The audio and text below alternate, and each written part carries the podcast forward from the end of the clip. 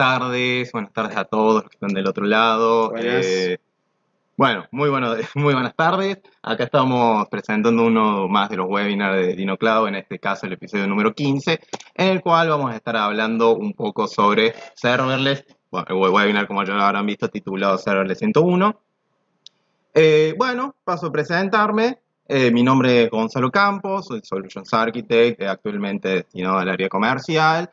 Y me acompaña Michelle Juan, soy Software Engineering en DinoCloud. Bu- Bueno, eh, actualmente, bueno, eh, como están viendo en pantalla, están viendo nuestros contactos de LinkedIn, bueno, nuestros mail de Dino.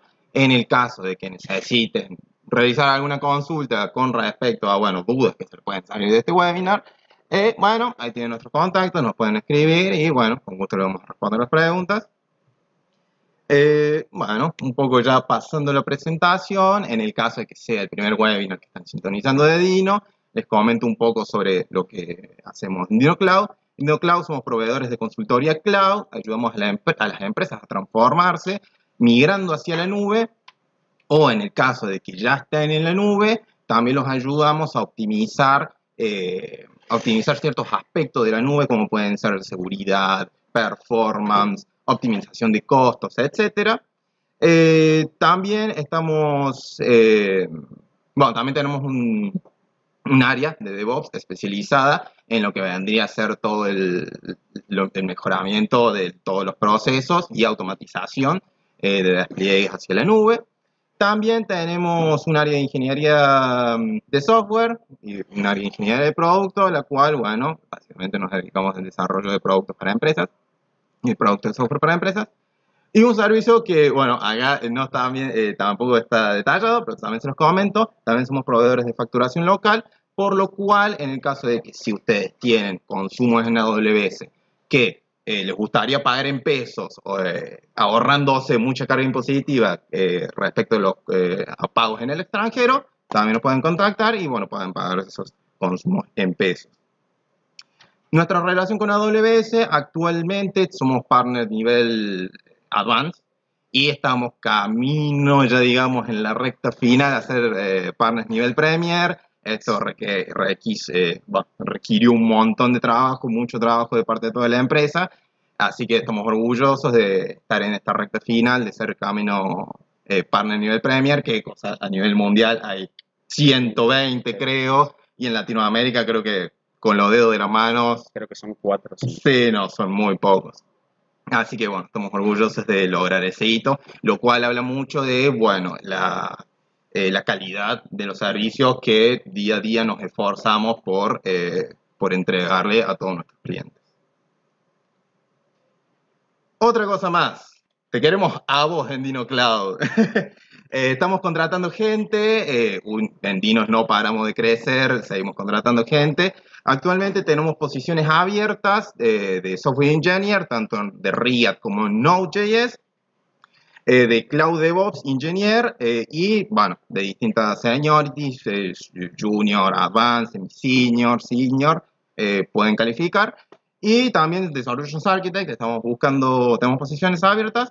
Para poder ver eh, las posiciones abiertas, pueden entrar a dinocloud.hireroom.com barra jobs. Eh, van a ver estas posiciones y en el futuro, en esta misma página, vamos actualizando todas las posiciones que se vayan abriendo, eh, bueno, que vayamos necesitando.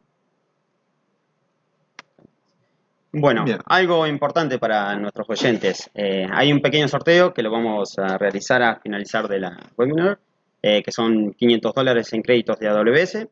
Las condiciones para participar es estar registrado en el evento, el link que se ve en pantalla en la parte superior. Y bueno, para inscribirse, eh, tienen que inscribirse en el chat una sola vez, poniendo el nombre eh, sorteo más su nombre y apellido, todo junto. Eh, bueno, y al final del evento Ujú. eh, se hará el sorteo y estaremos indicando quién es el ganador. Exactamente. Bueno, estos créditos los pueden cargar en el consola AWS y bueno, les va a salvar de 500 dólares de eh, los consumos. Bien, una vez acabada la parte protocolar de la introducción, vamos a arrancar un poco con la agenda de lo que vamos a estar hablando hoy. Bueno, acá como ven en pantalla, un poco la agenda que vamos a estar manejando es, eh, vamos a estar comentando un poco de introducción a serverless conceptos en general para que después, eh, bueno, también beneficios y desafíos que comprende eh, empezar a desarrollar cargas de trabajo, workloads, eh, bueno, en serverless con toda esta, bueno, serverless básicamente. Después vamos a empezar a mostrar arquitecturas aplicadas a caso de uso y finalmente vamos a hacer hincapié en un desarrollo interno, vamos a adentrarnos porque hace poco hemos eh, encarado internamente un desarrollo eh, y lo hemos eh, hecho totalmente en serverless, con todos servicios serverless. Así que, bueno, y ahí también vamos a hablar un poco de lo que vendría a ser a nivel de código, cómo se puede optimizar, cómo se puede escribir código para que, bueno, sea replicable dentro de todo un entorno serverless. Bien, bueno, arranquemos nomás con la introducción. Bueno, eh, para hablar un poco de serverless, eh, voy a dar una pequeña definición. Eh, a ver, serverless, para traducirlo, es sin servidor, se trata de un tipo de arquitectura que es un, enfoque en el diseño de software que permite a los ingenieros crear y ejecutar servicios sin tener que administrar las pequeñas gestiones de la infraestructura de serverless. Lo que nos ayuda a serverless es que nosotros no nos, eh, o sea, dejemos de lado toda la, la, administración, del cómputo que estamos acostumbrados a, bueno, levantar en una máquina in situ. Exactamente. Bien. Bueno, eh, básicamente eso. Entonces, eh, de esta forma, los ingenieros solamente se dedican al 100% al desarrollo de el software de su aplicación. bueno, a ver, una de las de los sería de las arquitecturas de serverless más populares y la que se mejor combina con serverless es eh, Function as a Service, que es una arquitectura fast, que se centra en el paradigma de, una, de computación de, eventos, o sea, se basa en eventos de cómputos. Eh, de esta manera, los ingenieros eh, crean pequeñas funciones, tareas, que se ejecutan a través de un evento que puede ser la llegada de un correo electrónico, eh, modificación de base de datos, una tarea programada. Eh, y bueno, eh, no sé qué otra. Hay para agregar un poco estas functions as a service, las FAST de que estabas hablando, Millen. un ejemplo claro para ya bajarlo tierra y si lo conocen y es un servicio de AWS muy utilizado es AWS Lambda. AWS Lambda es un servicio FAST y bueno, también los otros cloud providers, Azure y Google, también tienen sus eh, pero bueno, tomamos de ejemplo Lambda. Exactamente. Una de las características de los FAS es, eh, bueno, básicamente computación eh, basada en eventos. O sea, las Functions as a Service van a comenzar a funcionar a través de, de un evento. Sí o sí le tienen que llegar a un evento. Y algunos de los conceptos que engloba la FAS son la invocación, la duración, el cold start que vendría a ser el arranque en frío eh, y bueno, el límite de concurrencia y el timeout. Ahora, bueno, ¿qué vendría a ser eh, la invocación? Bueno, a ver, si querés voy explicando cada uno de estos. Bueno, la invocación es la ejecución de cada, de cada una de estas funciones ya sea en el caso de AWS, en una invocación de una función lambda. Eh, la duración es lo que, bueno, es la ejecución, lo que dura la ejecución de esa lambda en todo el transcurso.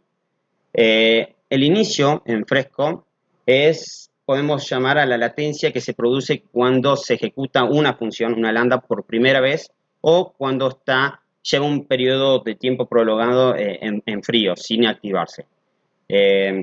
Después tenemos también el eh, límite de simultaneidad, que lo comentó, que la cantidad de instancias que se ejecutan estas funciones al mismo tiempo en una región determinada. Y bueno, el timeout es bueno, la cantidad de tiempo que te da el proveedor, en este caso podría ser AWS, para que se ejecute una tarea. Generalmente para una lambda son 15 minutos, que es muchísimo tiempo, pero bueno, eh, hay tareas que si te llevan más de tiempo, eh, vas a tener que tratar de alargar ese tiempo para que funcione correctamente. Sí, ahí un poco el concepto de timeout es que, bueno, justamente eh, en el caso de AWS, AWS te pone el límite de que una función no puede durar más de 15 minutos. Donde vos le podés poner ciertas duraciones para que una función que te tiene que durar 30 segundos, no se te cuelgue y termina durando 5 minutos y así, bueno, te terminan bileando, lo funcionan mucho más caro.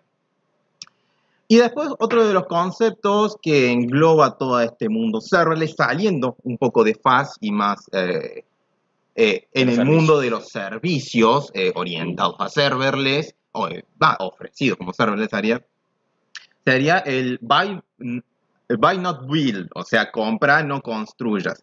¿Por qué? Porque mm, AWS, como otros cloud providers también, te ofrecen muchos servicios, eh, como por ejemplo eh, colas de mensajes, que uno ya no se tiene que encargar de levantar en, una EC2 o en un recurso de, cómputo, una máquina virtualizada, donde sea, por ejemplo, un Celery que te sirva como una cola para los mensajes, colar mensajes, etcétera, sino que directamente ya se te entrega una API para que puedas, eh, la API AWS de justamente SQS, eh, para que vos puedas interactuar con ese servicio y vos no te, tengas que encargar de nada, absolutamente de nada, de, eh, de, lo que sería el parcheo de todo lo que vendría a ser el sistema operativo que te va a estar corriendo por detrás, no te vas a tener que encargar de, de, cuántas cosas más.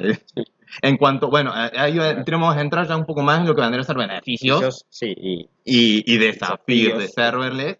Pero bueno, un poco de este concepto es, bueno, no, no reinventes la rueda cuando el foco en tu negocio no va hacia allá, no va hacia allá. Eh, para que te enfoques bien en el producto que quieres desarrollar.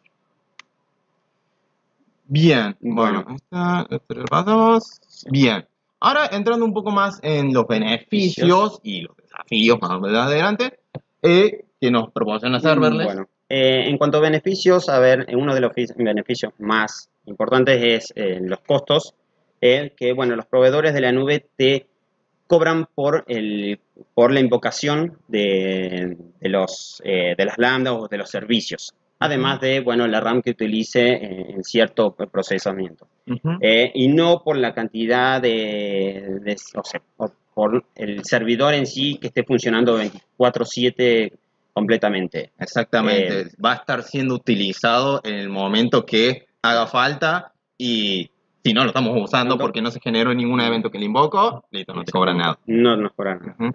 Bueno, otro de los beneficios es la escalabilidad.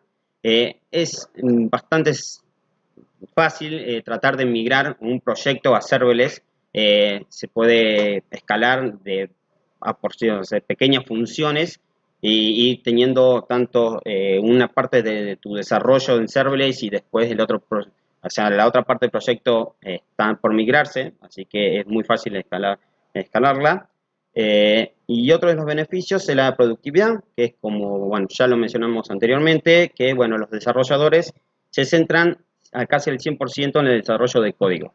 y no se preocupan por el servidor, que eso se encarga un proveedor externo, tanto AWS como Azure, como eh, Cloud, eh, que son proveedores que, de, la nube que, podemos... Eh, exactamente, ahí en escalabilidad sumaría un poco el tema de que uno no se tiene que andar preocupando por aprovisionarle recursos a mi código para que, bueno, pueda escalar, porque ahora consume más memoria. A ver, si vas a consumir más memoria, directamente te vas a la consola y le decís, bueno, quiero 2 GB más de RAM en esto, listo, los tenés. Punto. Eh, bien, y algunos de los desafíos que también plantea serverless, eh, que oh, voy a discrepar con un par ahí en el medio, pero bueno, si querés comentarlos. Bueno, eh, a ver, uno de los desafíos es la pérdida del control. al dejarle todo el control de la parte del server a, un proveedor, bueno, se pierde esa, esa posibilidad de que en el caso que haya algún fallo o la caída de algún servicio de por ejemplo, AWS, eh, vamos a estar pendientes de que ellos lo tienen que resolver y nosotros tenemos que estar pendientes de, eso. Eh, a ver, eso puede ser. justamente es la pérdida de control sobre el manejo de la infraestructura por detrás. A ver, siempre confiamos y es raro que, que, un servicio como Lambda se caiga o como un servicio como S3 se caiga, pero en el caso de que se caiga, bueno, tenemos que esperar sentados a que ya no son soluciones porque no podemos hacer otra cosa. Aurora se nos cayó un día y estuvimos renegando bastante con eso. Eh, bueno, otra es otro de los desafíos es la seguridad. Eh, un proveedor de la nube puede ejecutar varios, códigos de, varios clientes al mismo tiempo. Eh, a ver, esto es porque, bueno, en un servidor puede estar nuestro proyecto como puede estar otros proyectos de otros clientes totalmente distintos. Y si, bueno, este servidor compartido no está bien configurado, hay riesgos que se, eh, tu, información, bueno, se, salga a la luz o hay... Sí, hay, hay posibles eh, a ver, puede existir el caso en el que alguien encuentre una vulnerabilidad en alguno de estos servicios eh, serverless, puede ser S3, puede ser Lambda, puede ser etcétera, y bueno, que terminen eh, liqueando tu información, bueno, etcétera.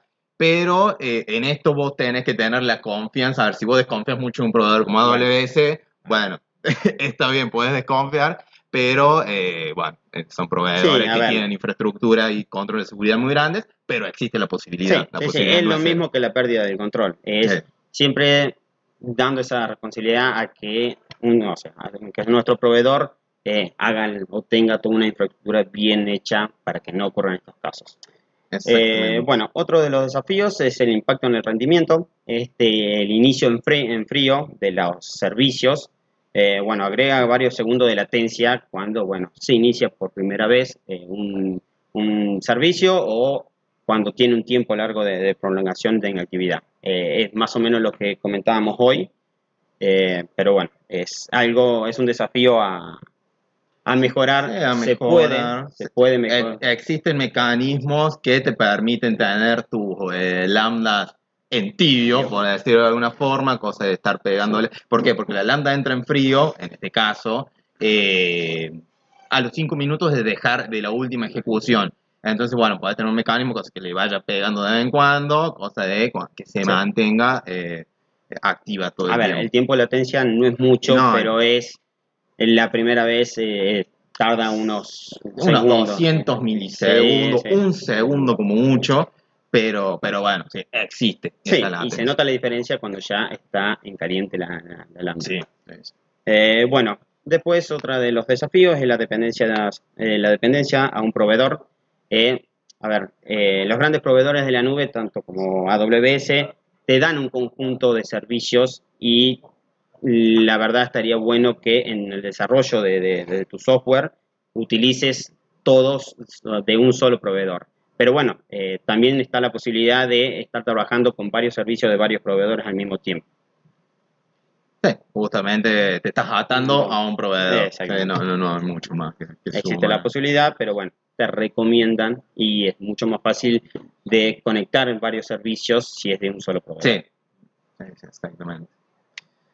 Bien, Ahora, bueno, eh, un poco pasando a los servicios de, por ejemplo, en este caso vamos a hablar de Cloud Provider AWS, vamos a hablar de los servicios que AWS ofrece como serverless, dividido en tres stacks, que va a ser el stack de cómputo, el stack de integración de aplicaciones y el stack de, eh, eh, de data storage, básicamente almacenamiento.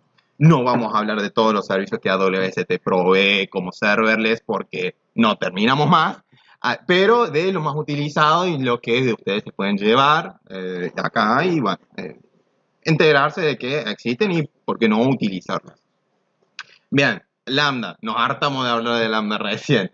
Eh, básicamente el servicio de Lambda está Function as a Service, tiene todas las características que mencionamos, tiene integraciones nativas con muchísimos servicios de AWS y bueno, nada, creo que hablamos bastante de Lambda.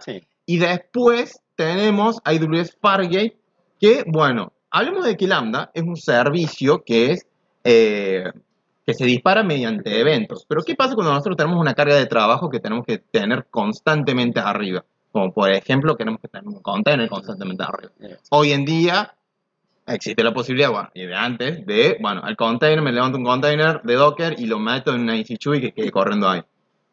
Actualmente, AWS Fargate, existe AWS Fargate, que es un motor de computación serverless, el cual te permite, en conjunto con el servicio de AWS ECS, de levantar containers eh, de Docker sin necesidad de tener una instancia EC2, una instancia virtualizada por detrás para aprovisionar, bueno, el servicio de orquestación de containers, que prácticamente es ECS, sin necesidad de tener eh, una instancia EC2 dedicada y bueno, no tener que ir a escalar esta instancia, uy, se me acaban los recursos, tengo que configurar el auto-scaling de la, del auto-scaling de las EC2, etcétera. No. Con AWS Fargate únicamente vos le tenés que decir cuánta memoria RAM querés utilizar y cuánto, eh, cuántos virtual CPU, sea medio virtual CPU, 1, 1 y medio, 2, etcétera, creo que hasta 8 el límite que AWS Fargate permite.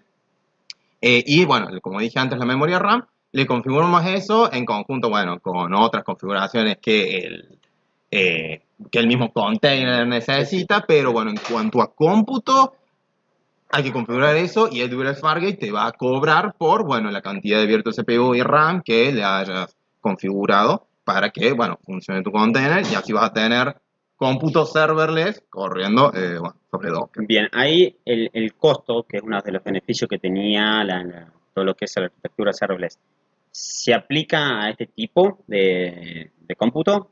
O sea, ¿se va a utilizar por, también por cada o se, el costo va a variar en lo que se esté utilizando el, Sí, va, te van a cobrar únicamente por la cantidad de virtual CPU y RAM que tengas asignada. Ah, y bueno, otra cosa en cuanto a costo, que yo estamos hablando un poco de servicio de AWS Lambda, que bueno, para los que no sepan, pues, no lo sabemos, los que no sepan, Che, chicos, se ah, ¿sabemos? Ah, bueno, eh, AWS Lambda te permite que el primer millón de ejecuciones son gratis. O sea, si vos querés encarar una POC dentro de AWS Lambda, existe un free tier eh, bastante generoso, digámoslo, que las primeras millones de ejecuciones por mes, por mes son este millón de ejecuciones, son gratis. Sí, y después si pasas ese millón, eh, el valor de cada una es muy, muy barato. Perfecto. Bien, eh, pasando un poco lo que sería la capa de integración de servicios, lo que tenemos, eh, integración de aplicaciones, tenemos servicios que son AWS y Amazon SNS, Amazon SQS, que bueno, básicamente estos servicios son para, eh, bueno, arranco por SNS. Son muy conocidos, pero bueno, vamos a hacer un, breve repaso para por ahí los que no lo conozcan. SNS es un servicio de notificaciones de Amazon, el cual te permite crear tópicos. Estos tópicos vos le declarar diferentes targets. Eh, y bueno, cuando se le llega un mensaje a este tópico, eh, este, bueno, el mismo tópico eh, termina replicando este mensaje hacia todos los targets. Que soporta, SNS eh, soporta protocolos de email, soporta protocolos para pegarle endpoints eh, mediante HTTP, eh, soporta otros servicios de Amazon y había uno más, que ahora no me voy a acordar, pero bueno, había otro más que estaba interesante. Ah, SMS, también te permite enviar SMS, así que ahora que es bastante interesante el servicio. Bueno, SQS eh, mensajes de cola, colas de mensajes, básicamente lo que nos permite es levantar eh, una cola de mensajes, no tenemos que configurar absolutamente la infraestructura, en dos pasos le ponemos nombre de la cola, le asignamos los permisos de quién va a poder eh, encolar mensajes y listo. a través de la API encolamos mensajes, sacamos mensajes, etc. Después tenemos el servicio de Eventbridge, que vamos a hablar un poco más adelante porque lo aplicamos dentro del caso de uso que estuvimos desarrollando. Pero bueno, básicamente eh, Everbridge es un bus de eventos, eh, basado en eventos, que lo que nos permite es parecido a SNS, pero con la ventaja de, eh, bueno, en Eventbridge lo que tenemos configurado es un bus de, de eventos y le configuramos muchos targets y después, bueno, que por cada evento que entra, este evento es replicado a, bueno, todos los targets, pero además te ofrece la posibilidad de tener un registro de todos los eventos que tenés, bueno, básicamente en eh, que van pasando por Eventbridge y te lo guardan en una historia y después puedes replicar eh, en el periodo de tiempo de, bueno, de tal fecha a tal fecha, quiero replicar eh, cómo se ejecutaron estos eventos, que le dé para adelante. Bueno, el servicio de API Gateway básicamente es una API que vas a estar ofreciendo. el servicio de API Gateway te puede levantar una API para que después con, a través de los diferentes endpoints y métodos de cada API puedas integrar diferentes servicios como por ejemplo si yo me levanto un endpoint y en el método get que bueno, lo vamos a hablar más adelante porque justamente hay una arquitectura que hace énfasis en esto pero con API Gateway te puedes levantar una API y bueno con esta API integrar muchos servicios de AWS por detrás Step Functions. Step Functions, máquinas de estado, eh, lo que puede, máquinas de estado con funciones lambda. ¿Qué se puede hacer con Step Functions? En Step Functions lo que vos puedes hacer es nuclear eh, muchas funciones lambda con diferentes funcionalidades cada una y, por ejemplo, y generar una máquina de estado. ¿A qué me refiero con esto? De que supongamos que eh, la primera función lambda es la que se encarga de procesar cierto evento que se generó y dependiendo del resultado que salga esta función lambda después del procesamiento, se puede ir para un lado o para otra función lambda, para una función lambda para otra y así generar una máquina de, bueno, si me dio esto, se procesa de tal forma, si me dio esto otro, se procesa de tal otra, etc. Y nos facilita esto. Y después AWS AppSync, que si quieren más detalles de AWS AppSync pueden ir a ver el webinar eh, de Nico Tosolini, que está dentro de la lista de reproducción de webinars de, bueno, de acá del canal de Dino. Pero bueno, para que no se sin nada, eh, AWS AppSync nos permite generar, eh, utilizar GraphQL, eh, nos expone una, una API de, en GraphQL para, bueno, para si necesitamos desarrollar ahí, bueno, lo podemos utilizar para más detalles, vayan a revisar el webinar. Eh, bueno, eso sería un poco eh, las integraciones de las aplicaciones. Y bueno, por último, la última capa que les comentaba es el, eh, el, data storage. básicamente almacenamiento de datos serverless. Primero, tenemos el mundialmente conocido y el primer servicio de Amazon que existió, de AWS, eh, eh, Amazon S3, almacenamiento de objetos, podemos almacenar cualquier tipo de objetos, no nos tenemos que preocupar por nada de infraestructura, podemos meter la cantidad de datos que se nos cante, eso sí, los tamaños de los archivos van variando, hay integraciones, pero bueno, en el límite de datos no tenemos, o sea, podemos meter toda la información que queramos. Eh, Aurora Serverless es, son bases de datos relacionales completamente administradas. O sea, nosotros no nos tenemos que hacer cargo ni siquiera de decirle, quiero que mi base de datos tenga eh, 4 núcleos y 8 GB. No, nada. No hay que configurarle absolutamente nada. Es únicamente, eh, actualmente solamente está disponible para Postgres y para MySQL. No son las últimas versiones, pero creo que en Postgres andan como la versión 11 o 10, siendo que Postgres anda eh, por la versión 13, 13, que si no me acuerdo. Así que, bueno, eh, también lo utilizamos dentro de la arquitectura eh, de, lo que desarrollamos. Así que, bueno, ya vamos a estar hablando. Se tira toda la, toda la relación de, tablas y automáticamente se, genera todo y no tenés que estar eh, pendiente si se le agregas más RAM, RAM tamaño y demás. Así que, Exactamente. servicio bastante bueno. Bien, y después eh, Amazon DynamoDB, otro de los servicios que ah, eh, estrellas, llamémoslo de Amazon, que promocionan mucho. Eh, básicamente son bases de datos no, eh, no relacionales. Aurora era relacional, Dynamo es no relacional, que te permite vos para levantar una base de datos ni de Dynamo únicamente tenés que poner el nombre, tenés que declarar cuál es la capacidad de read y cuál es la capacidad de write, los límites, pero si ni siquiera quieres configurar eso, le das un checkbox de, che, quiero que sea on demand y listo, onda, ya está disponible para empezar a almacenar tus datos eh, en esa base. Declaran los campos de las tablas y nada más. Exactamente. Ah, ni eso, porque después puedes enviar. Ah, exactamente. Eh, porque al no, no, tener estructura, una tabla puede tener columnas vacías y le puede mandar lo que quieras. Eh, obviamente también tienes indexes, no, vas a hacer la cochina de mandar y hacer toda una tabla desastrosa, pero una tabla bien formada con índices te, permite realizar todo, eh, bueno, una base de datos bastante potente.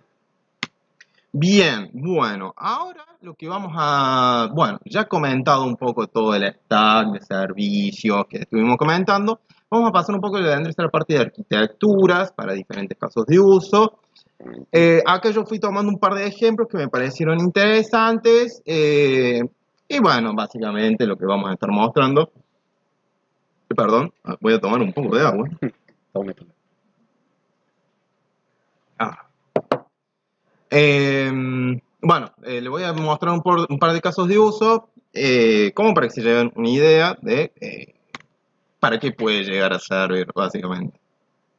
Eh, en qué podemos aplicar todas nuestras aplicaciones. Bueno, la primera arquitectura que bueno, me pareció para traerla la más sencilla que todo el mundo por ahí siempre tiene un desarrollo de una aplicación web dando vueltas, es eh, cómo podemos eh, aplicar una página web, una, página web, una API con, con, un esquema totalmente serverless.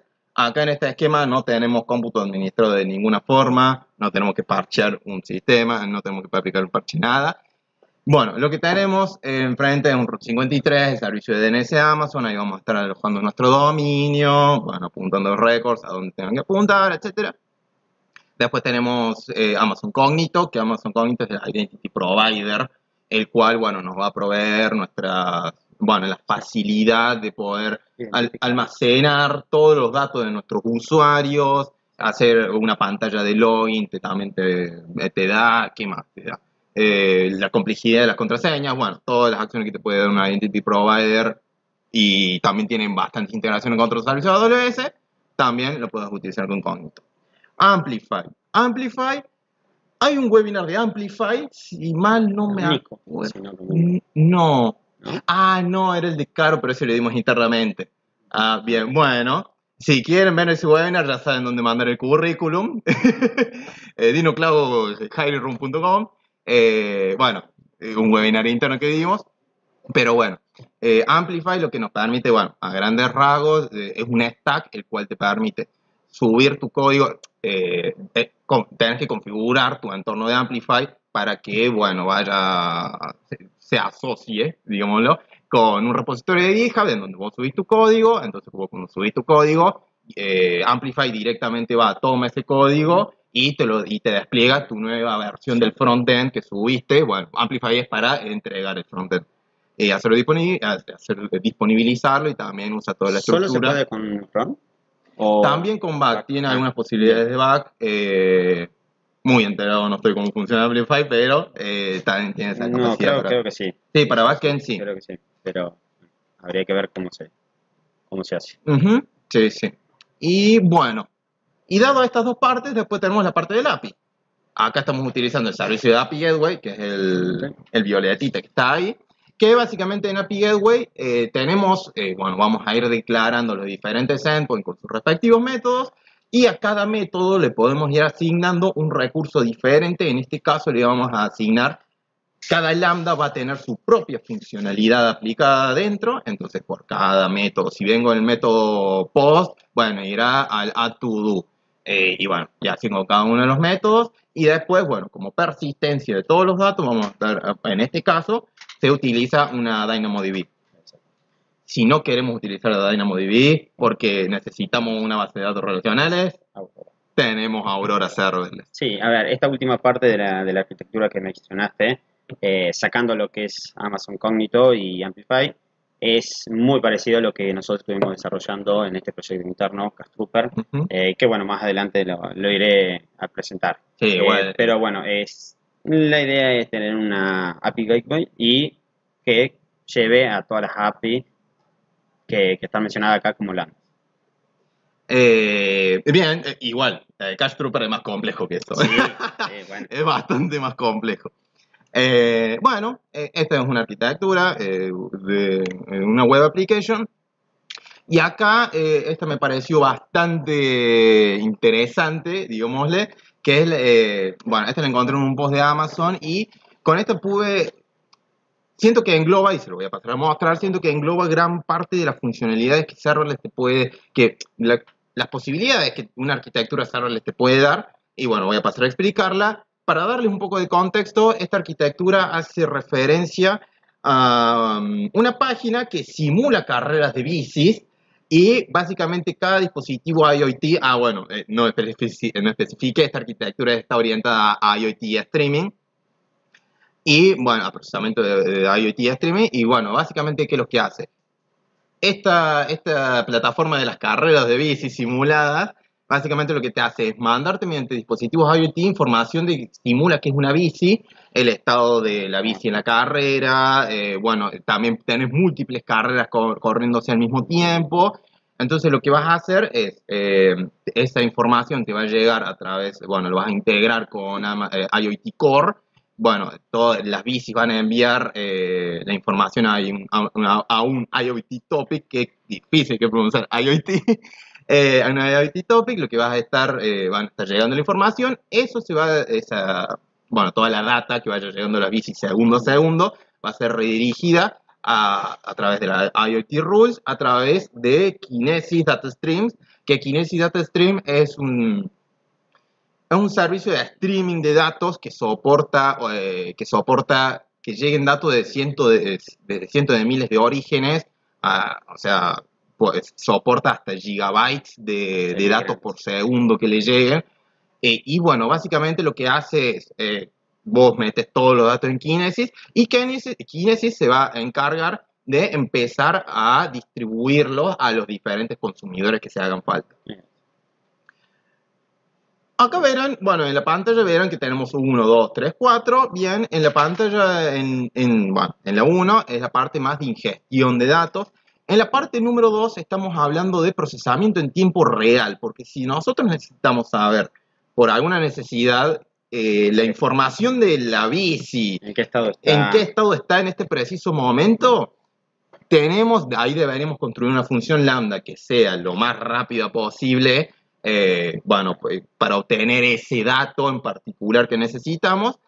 Y bueno, una vez que la lambda se procesó, eh, la lambda iría a, publicar a DynamoDB eh, el resultado. Bueno, pondría un ítem más, supongamos en, algún caso.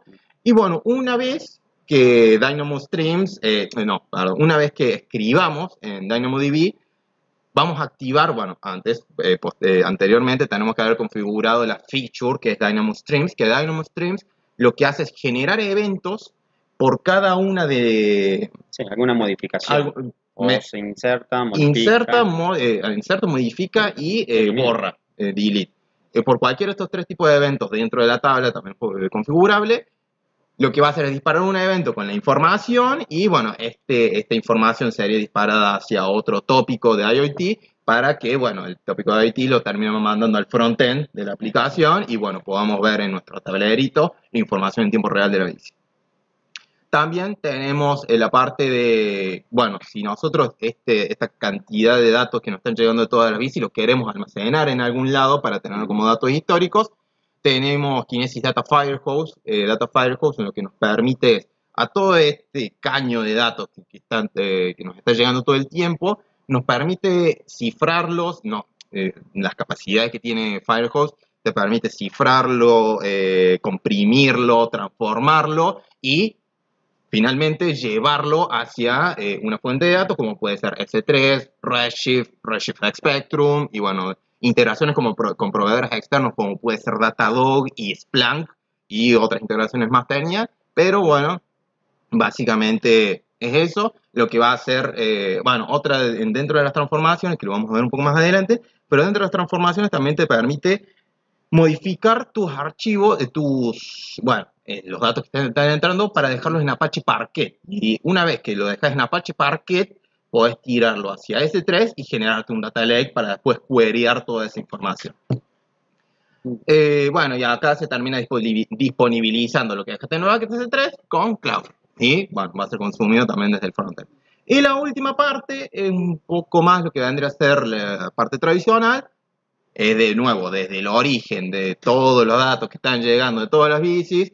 Si queremos agregar, eh, generar cierta información agregada con estos datos, pero no necesariamente necesitamos que sea en tiempo real y queremos generar información, bueno, también a una función lambda, esta función lambda se encargará de generar ciertos los datos que necesitemos y la almacena en una DynamoDB para después queryarla, si queremos queryar esta información, lo hacemos directamente eh, a través de una integración con API Gateway.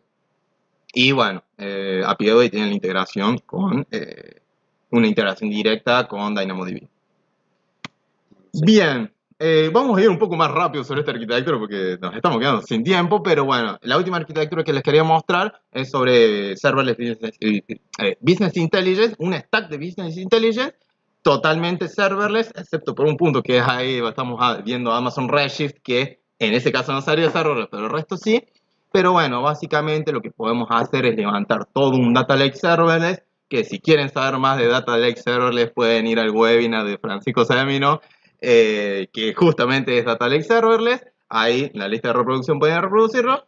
Y bueno, enterarse cómo, cómo se compone todo un Data Lake Serverless y todas las posibilidades que ofrece. Pero bueno, de nuevo, básicamente metemos con Kinesis Firehose de distintas fuentes de datos, lo metemos en Apache Parquet, lo dejamos en S3, después se querean estos datos con Atina y después en QuickSight, bueno, QuickSight es el servicio de Business Intelligence eh, de, AWS, básicamente se pueden crear tableros de negocio eh, y bueno, eh, el mismo QuickSight te permite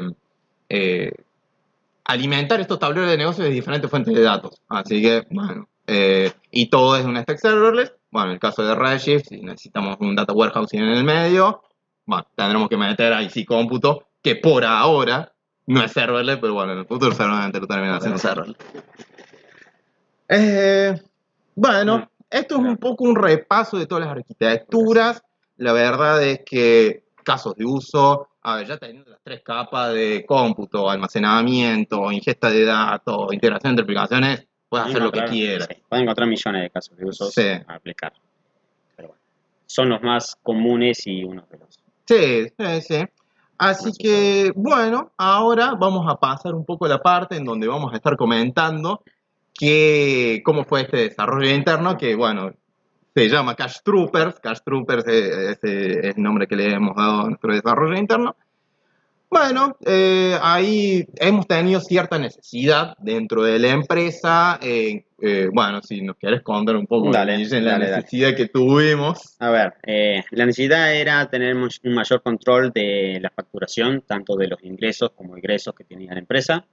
y bueno, y la necesidad también de generar, poder generar informes. O sea, ya sea informes de, a ver, por proyecto, por año o eh, durante un periodo de año, digo, o, eh, bueno, a ver, eh, diferentes informes que le, al área administrativa le, sirva y puede ver números reales. a ver, lo que es Dino tiene diferentes facturaciones, tanto locales ah, en Argentina como ah, en Estados Unidos y creo que también en Colombia. Así que la idea era capturar todas las facturaciones que, se hacían y, centralizarlas. en una... Eh, hay un servicio de QuickBooks de Bismara que, bueno, va a ir todo ahí y en base a ese software podemos generar muchísimos eh, resultados, eh, muchísimos informes se puede sacar en base a eso. Esta plataforma QuickBooks es la que nos genera los reportes en base a todas las facturas que se cargan para dar un poco de contexto, eh, hoy en día, hoy en día, hoy en día, Dino pertenece, es parte de una holding, bueno, nuestra propia holding básicamente, para operar internacionalmente. Entonces, esta holding que, como bien dijo Millen, Bismara, Bismara engloba Dino Cloud Argentina, Dino Cloud Estados Unidos y Dino Cloud Colombia. Y bueno, para centralizar todo ese flujo de facturación, tenemos que tener todo en un solo lugar y bueno, para ver los números reales, etcétera. Y bueno, eso fue un poco la necesidad. Y bueno, por eso empezamos a encarar este proyecto de, bueno, ¿cómo hacemos para agarrar de toda la fuente de datos, meterla dentro de un, eh, dentro de un solo lugar? Bueno, acá vamos a ver la arquitectura que hemos desarrollado. No era la última que se iba a ver, quedaba esta arquitectura, que es la que nosotros aplicamos para Castrooper donde, bueno, tenemos dos proveedores que son QuickBooks de Dino, que es el QuickBooks de eh, Estados Unidos, y Subio, que es el proveedor que nosotros utilizamos para eh, hacer la facturación local. Eh, a ver, la idea acá era empezar a crear pequeños microservicios que nos sirvan para ir a buscar estas facturas, tanto sea en ingreso como egreso, procesarlas y depositarlas en una base eh, final eh, y tanto también en QuickBooks de Bismara eh, para que en base a eso se puedan sacar diferentes resultados. Bien. Lo que me gustaría que veamos ahora un poco es que nos comentes sobre la arquitectura cebolla, la Onion Architecture, Architecture, que básicamente es una forma de organizar nuestro código para desplegarlo en múltiples funciones lambda. Eh, bueno, eh, si nos quieres comentar un poco de Sí, cómo estuvimos implementando. Mm, Para explicarlo un poco en cuanto a la arquitectura, así después pasamos ya un poco a la definición más formal de, de la arquitectura Onion, es, bueno, eh, la arquitectura que acá tenemos presente está dividida en pequeños microservicios. Cada uno de estos microservicios hemos aplicado tanto la arquitectura Onion como eh, serverless. O sea, cada uno de estos microservicios tienen su propia arquitectura y hemos implementado serverless. Eh, a ver, para dar una definición poco formal de lo que es eh, la arquitectura Onion, es una arquitectura impulsada, impulsada en el dominio, donde se define unas entidades. Eh, esto resuelve el estrecho el acoplamiento y la separación de preocupaciones, ya que, bueno, como lo indica Cebolla, tiene diferentes capas. Cada capa va a tener su responsabilidad y solamente se ocupa de realizar esa tarea. Eh, y se, bueno, se empieza a, desarrollar e implementar códigos necesarios en cada capa. Eh, bueno, ahora iré desarrollando cada capa y dando como un pequeño ejemplo de lo que fuimos haciendo eh, en base a lo que es Castrooper. Así que bueno, empezaré por bueno, la capa más externa, que es la capa de infraestructura.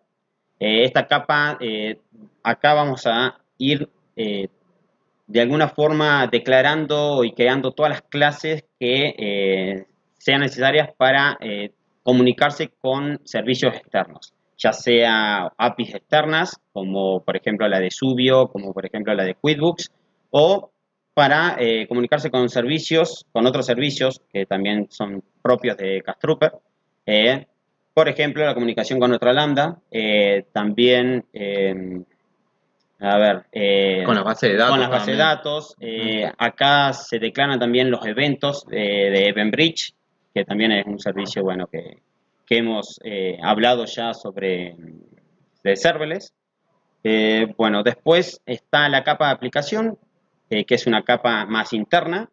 En esta capa se puede, la podemos denominar como el controlador de la aplicación, donde se van definiendo todas las instancias y donde se eh, van declarando todos los servicios de la infra que vamos a necesitar. Por ejemplo, si necesitamos eh, guardar en la base de datos algún invoice, alguna factura, vamos a tener que crea- crear una instancia de esa clase que está en, la infra, en la capa de infraestructura, y declararla para después eh, pasársela a la- a una capa más interna, que es una capa de servicio.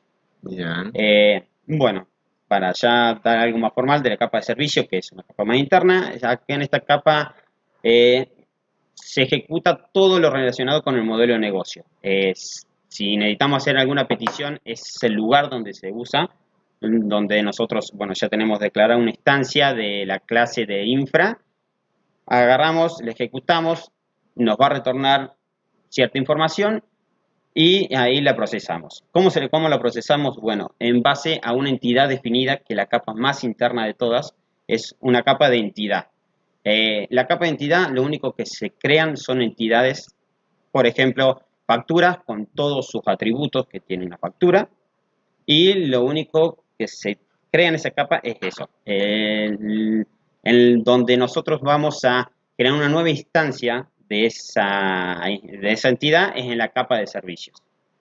Entonces entiendo que eh, la capa de entidad sería una clase, un objeto, Un objeto. con sus atributos Exactamente. y punto. Sí, se declara como el esqueleto de, de la clase, donde, bueno, después del lado de la capa de servicios, nosotros vamos a poder eh, ir eh, generando nuevas instancias de, de ese objeto. Eh, ¿Y, la, y cuál sería la capa en la cual eh, se generarían los métodos para interactuar con esa entidad? La Eh, capa de servicios. Claro, exactamente. bien, sí, sí, sí. No, no hay otro código que sea solamente atributos de la, de la entidad Ah. en la capa de, de dominio. Por eso se dice que una arquitectura en base al dominio. Vos declaras tu dominio, todo tu dominio de, o tus entidades de dominio, para ser más preciso, eh, y la arquitectura se basa en eso, en empezar a trabajar sobre ese dominio. Bien, perfecto. Em, sí, a ver, sí. No sé si querés pasar. Sí, para... eh, bueno, acá no sé si estás en la infra. Bueno, acá esta es un ejemplo de lo que es la capa de, infraestructura. Eh, a ver, es un ejemplo bastante sencillo en donde extendemos de un servicio de Axios eh, que es para hacer peticiones HTTP. Eh, así como está este ejemplo, podemos definir alguna, algún servicio de no sé, eh, inserción eh, a la base de datos, modificación o eliminación. Eh, si queremos generar un evento de Eventbridge, también todo, lo que son comunicación con APIs externas o servicios externos, vamos a ir creando cada uno acá. después está la capa, bueno, de aplicación, como mencioné.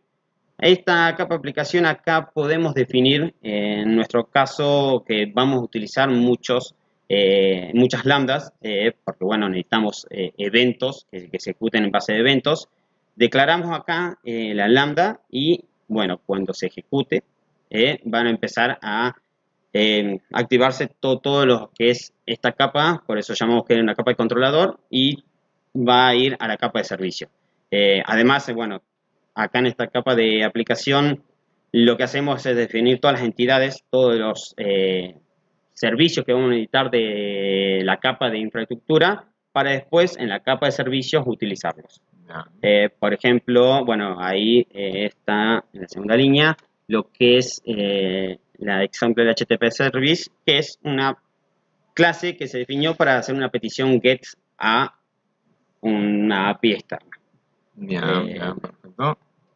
Bueno, después tenemos la capa de servicio, acá se ejecuta esa, petición, es el lugar donde se realmente se hace decir, bueno, che, eh, haces, declarás el example del HTTP, punto, y eso que, ejecuta la petición, acá se hace, el, API externa te devuelve algo, y lo que hacemos acá también es generar una nueva instancia de lo que es la capa de entidad, que es la clase entity, que acá la declaramos. Como se ve acá en esta capa, lo único que se declara es la clase y nada más. Eh, donde generas en realidad la instancia es en la capa de servicio. Bien, perfecto. Y entiendo que toda esta arquitectura está implementada dentro de cada una de las funciones lambda que va, vamos a, que se fueron programando, ¿no? Eh, no, es que una capa eh, pertenece a una función lambda, por ejemplo una capa de infraestructura, no, es como toda, eh, toda la cebolla entera está metida dentro de Exactamente. A ver, cada ejecución, cada función lambda utiliza ciertos servicios de la capa de servicios, ciertas entidades de la capa de entidad y ciertas clases que se fueron definiendo eh, de la eh, capa de infraestructura. como, a ver, un ejemplo puede ser, bueno, más o menos lo mencioné, si queremos, si tenemos necesidad de crear una lambda que modifique eh, una factura, eh, esa lambda va a tener como, funcionalidad eh, modificar la factura y, bueno, ¿qué hacemos en eso? Definimos una clase en la, en la capa de infraestructura que haga esa tarea, generamos un servicio que va a ser el encargado de hacer la tarea y vamos a utilizar ciertas clases o entidades que va a ser la clase eh, factura que la vamos a eh, utilizar para generar el objeto y modificarlo. Bien, bien, eh, ah, no sé. no sé cómo estamos de tiempo. bueno. Bueno, la verdad es que teníamos bastante, más, para hablar sobre, bueno, cómo desarrollar una arquitectura, pero estamos cortos de tiempo, así que bueno, eh, vamos a pasar al sorteo. Acá Gon, de producción, eh, va a tomar el mando. Eh, y bueno, va a hacer el sorteo de los 500 dólares. Así que, bueno, Gonza, te lo a vos. Sí, señor. Bueno, muchísimas gracias. gracias, Gonza. Gracias, Miguel. bueno, como saben, para participar del sorteo, para haber participado del sorteo, tienen que haber, bueno, escrito en el chat sorteo más su nombre de y también haberse inscrito en nuestra landing, eh, que también hemos pasado varias, varias veces. En fin, eh, estos son los participantes de hoy. Tenemos 31 eh, participantes en total, que como dijimos son información cruzada entre, entre los que han escrito en el chat. de paso agradezco eh, aprovecho la oportunidad para agradecerle a todos los que estuvieron activamente en el chat eh, con nosotros, porque bueno, siempre nos, nos ayuda, siempre el feedback eh, está buenísimo para nosotros, así que también les agradecemos a todos por, por, haber participado y haber estado en nuestro web. Así que bueno, sin, sin más tardar, vamos a aplicar el sorteo, vamos a comenzar y en 3, 2, 1, el ganador o ganadora del sorteo es Leonardo Franco, así que felicitaciones a Leonardo Franco. Eh, mañana nos vamos a estar comunicando con vos, así, así te decimos bien cuáles son los pasos a seguir. Y, nada, y le dejo de nuevo a los chicos para que puedan eh, hacer el cierre. Eh, nuevamente, gracias a los chicos, gracias a todos los que están viendo este webinar y les cedo las palabras a los chicos. Bueno, se acabó otro webinar. Bueno, eh, muchas gracias. Cosas, sí, nos, quedamos con ganas de seguir, pero, pero bueno, muchas gracias por eh, habernos visto. Esperemos que se hayan llevado eh, algo útil de información.